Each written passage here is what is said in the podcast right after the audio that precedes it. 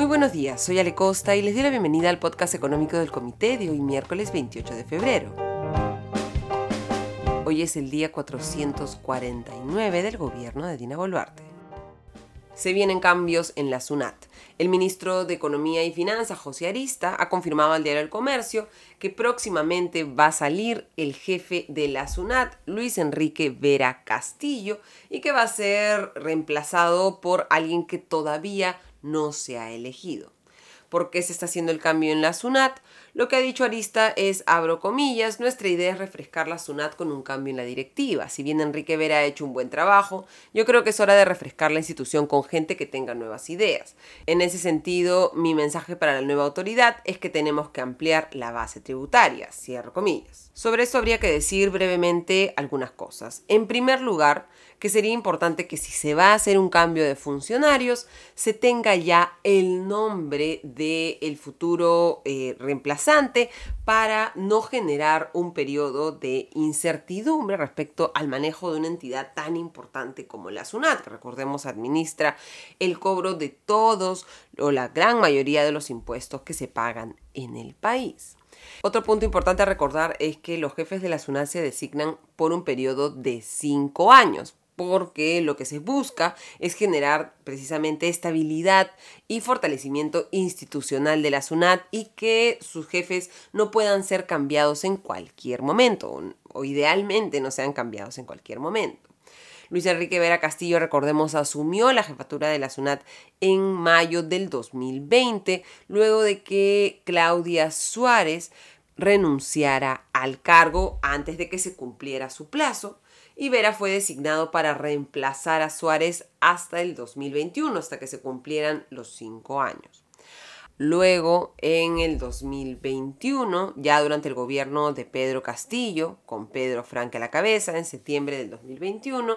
se designa a Luis Enrique Vera Castillo como superintendente por cinco años, plazo que debería vencer en el 2026,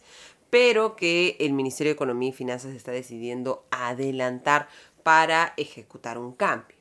¿Cuáles son los fundamentos de esta decisión? Arista ha indicado que, abro comillas, yo he visto en provincias que la llegada de la SUNAT es nula, nula, nula. Un día fui a la SUNAT y pregunté, ¿y dónde está el gerente de fiscalización? Y me comentaron que estaba haciendo teletrabajo desde Lima, cierro comillas. Y abro comillas, esas cosas hay que ir corrigiendo, hay que tener un poco más de empatía con la función que tenemos. No se debe permitir ese tipo de vacíos institucionales que son aprovechados por la ilusión o la evasión, pero lo que queremos es darle nuevos aires para ampliar la base tributaria, cierro comillas. Y sobre esto hay que decir también que aunque sí hay una responsabilidad de la SUNAT de cumplir las funciones que ya le otorga la ley, también parte del esfuerzo de ampliación de la base tributaria es un esfuerzo legal, un esfuerzo de proyectos de ley que tienen que ser enviados al Congreso y aprobados por el Parlamento para permitir que se amplíe la base tributaria, es decir, que la cantidad de personas eh, y empresas que pagan impuestos se incremente para aumentar la recaudación.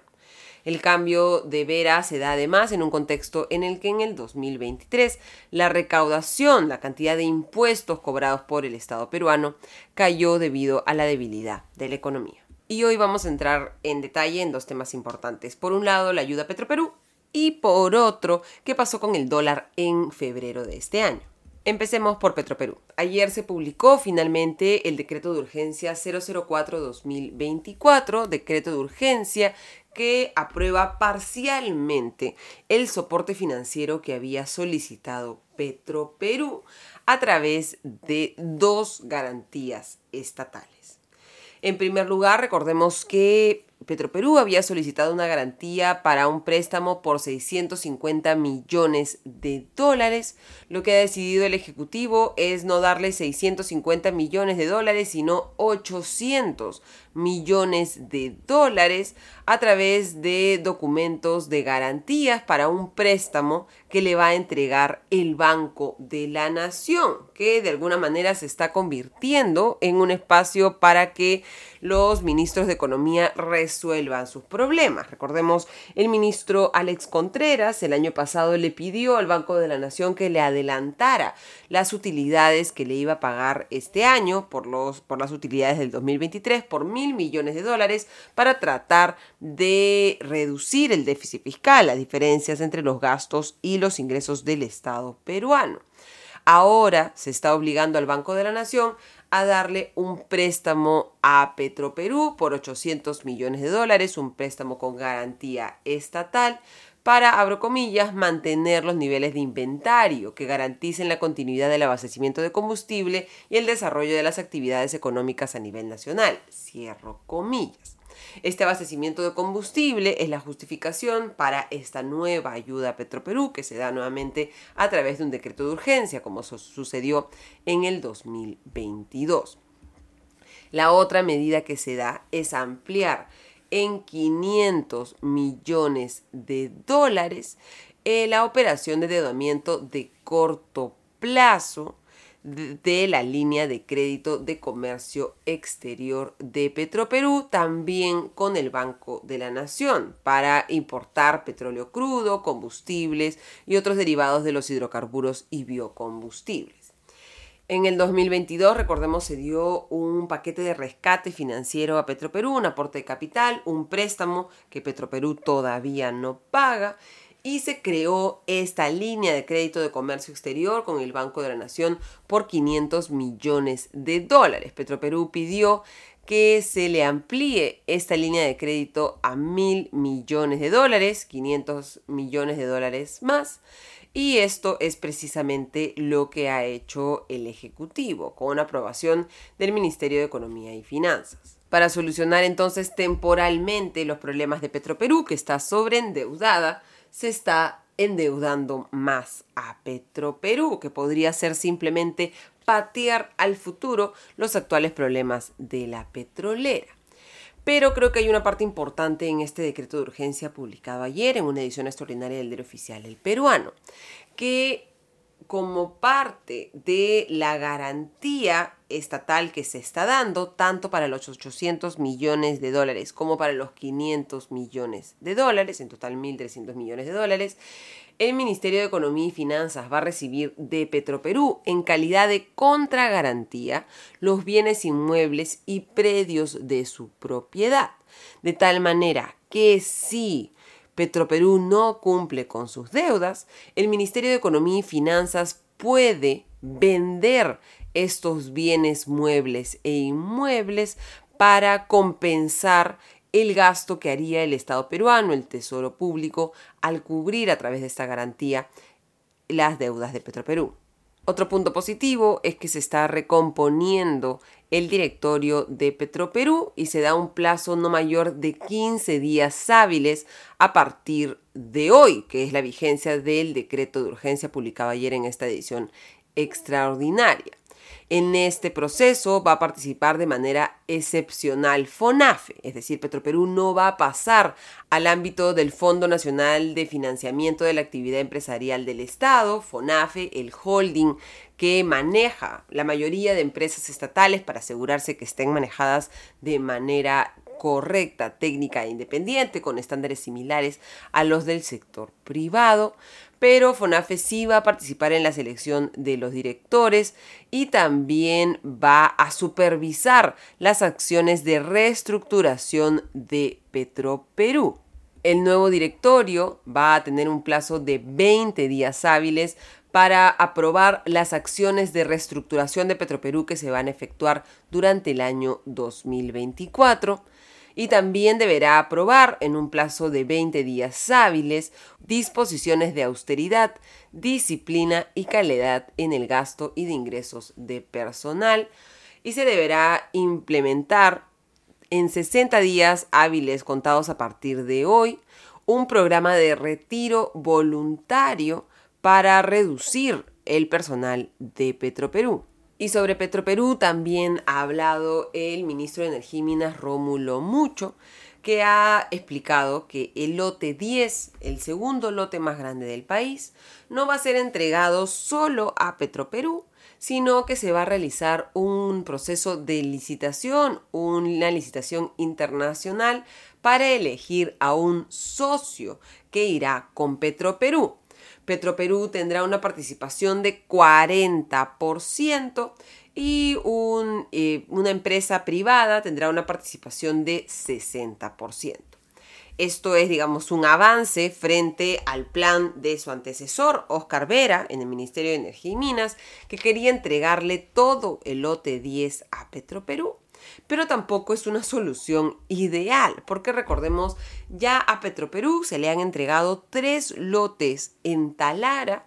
pese a que no tiene capital de trabajo ni capacidad operativa para cumplir siquiera sus funciones básicas y se le está dando nuevas funciones a Petroperú.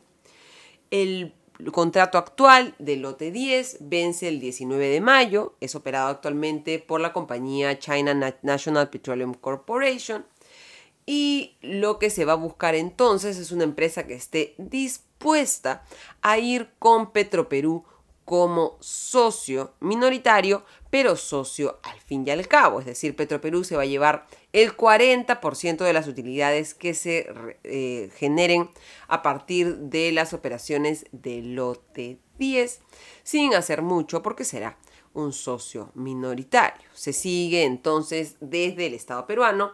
regalándole concesiones a Petroperú sin buscar más allá de la reestructuración del directorio y estas medidas importantes que estemos mencionando, cómo efectivamente darle sostenibilidad a la petrolera estatal a través de, por ejemplo, el ingreso de un socio privado no a un lote, sino a la operación de toda la compañía. Y ahora miremos qué pasó con el dólar en el mes de febrero. De acuerdo con el Departamento de Estudios Económicos del Bank, febrero ha sido un mes de alta volatilidad del tipo de cambio. Recordemos, el dólar cerró el 2021 en 3 soles con 71 y a mediados de febrero ya estaba en 3 soles con 88 céntimos por dólar, el nivel más alto en cuatro meses. Ayer el tipo de cambio cerró en 3,788 soles por dólar y tendremos que ver el cierre de hoy para finalmente hacer el balance de todo febrero, pero todo indica que el tipo de cambio va a cerrar el mes con un retroceso frente al cierre de enero. Es decir, que pese a que hemos tenido este pico fuerte a mediados de mes de más de 3 soles con 88 céntimos por dólar, el dólar actualmente está por debajo del nivel de 3,809 soles por dólar en el que cerró enero de este año, aunque sí recordemos por encima del cierre del 2023 en el que cerramos en 3,707 soles por dólar. ¿Qué ha pasado en febrero? Porque hemos tenido esta montaña rusa del tipo de cambio pues por factores externos, pero también, como señala el Bank, por factores internos. En los factores externos tenemos que se esperaba que la Reserva Federal de los Estados Unidos empezara a recortar su tasa de interés en marzo de este año, es decir, el próximo mes. Pero debido a que la inflación se está demorando más de lo esperado en retroceder, la Reserva Federal ya no tiene planificada este recorte para marzo, ni tampoco para la segunda opción que tenían muchos, que era el segundo trimestre, sino que ahora más bien se está esperando que recién recorte su tasa en el tercer trimestre del año. ¿Esto por qué nos afecta? Porque recordemos, el Banco Central de Reserva del Perú también tiene una tasa de interés de referencia y ha venido recortando su tasa desde septiembre del 2023 para recortar a su vez el costo de los créditos y permitir que la economía se recupere en un contexto en el que, al menos hasta ahora, en el Perú, la inflación viene retrocediendo de manera constante. Este, esta reducción de las tasas de interés en el Perú frente a las tasas de interés aún altas en los Estados Unidos hacen que los inversionistas busquen estas tasas más atractivas en los Estados Unidos comprando dólares en el Perú y llevándoselos a el país del norte. incrementando entonces la demanda por dólares, reduciendo la oferta en dólares, la cantidad de dólares que hay en el país y por lo tanto fortaleciendo el tipo de cambio, fortaleciendo al dólar frente al sol peruano. ¿Cuál ha sido la respuesta del Banco Central de Reserva? Pues lo que ha hecho es vender directamente dólares en el mercado por 233 millones de dólares, es decir, incrementar la oferta de dólares para mitigar ese incremento del tipo de cambio y también ha acumulado operaciones con derivados por 2.449 millones de dólares en lo que va del año llevando a que el saldo de swaps cambiarios llegue a un récord de 25 mil millones de dólares. Los swaps cambiarios son una herramienta que utiliza el Banco Central de Reserva para em, satisfacer la demanda por dólares y también mitigar la volatilidad del tipo de cambio. Esto ha hecho que el dólar retroceda en el país durante las últimas semanas de febrero. Y lo que considera Scotiabank es que, abro comillas, este movimiento correctivo debería continuar rumbo a su valor fundamental que creemos cercano a 3 soles con 75, oscilando dentro de un rango entre 3 soles con 69 y 3 soles con 81, rango acorde con la volatilidad histórica observada en tiempos normales. Cierro comillas les decía que habían factores internos que también habían llevado a que el dólar suba, pues lo que explica Scotiabank es que actualmente eh, hay una estrecha liquidez en dólares en el mercado peruano, una situación que se provocó desde la pandemia y que se agravó por la incertidumbre política generada por el gobierno de Pedro Castillo, que llevó a que salgan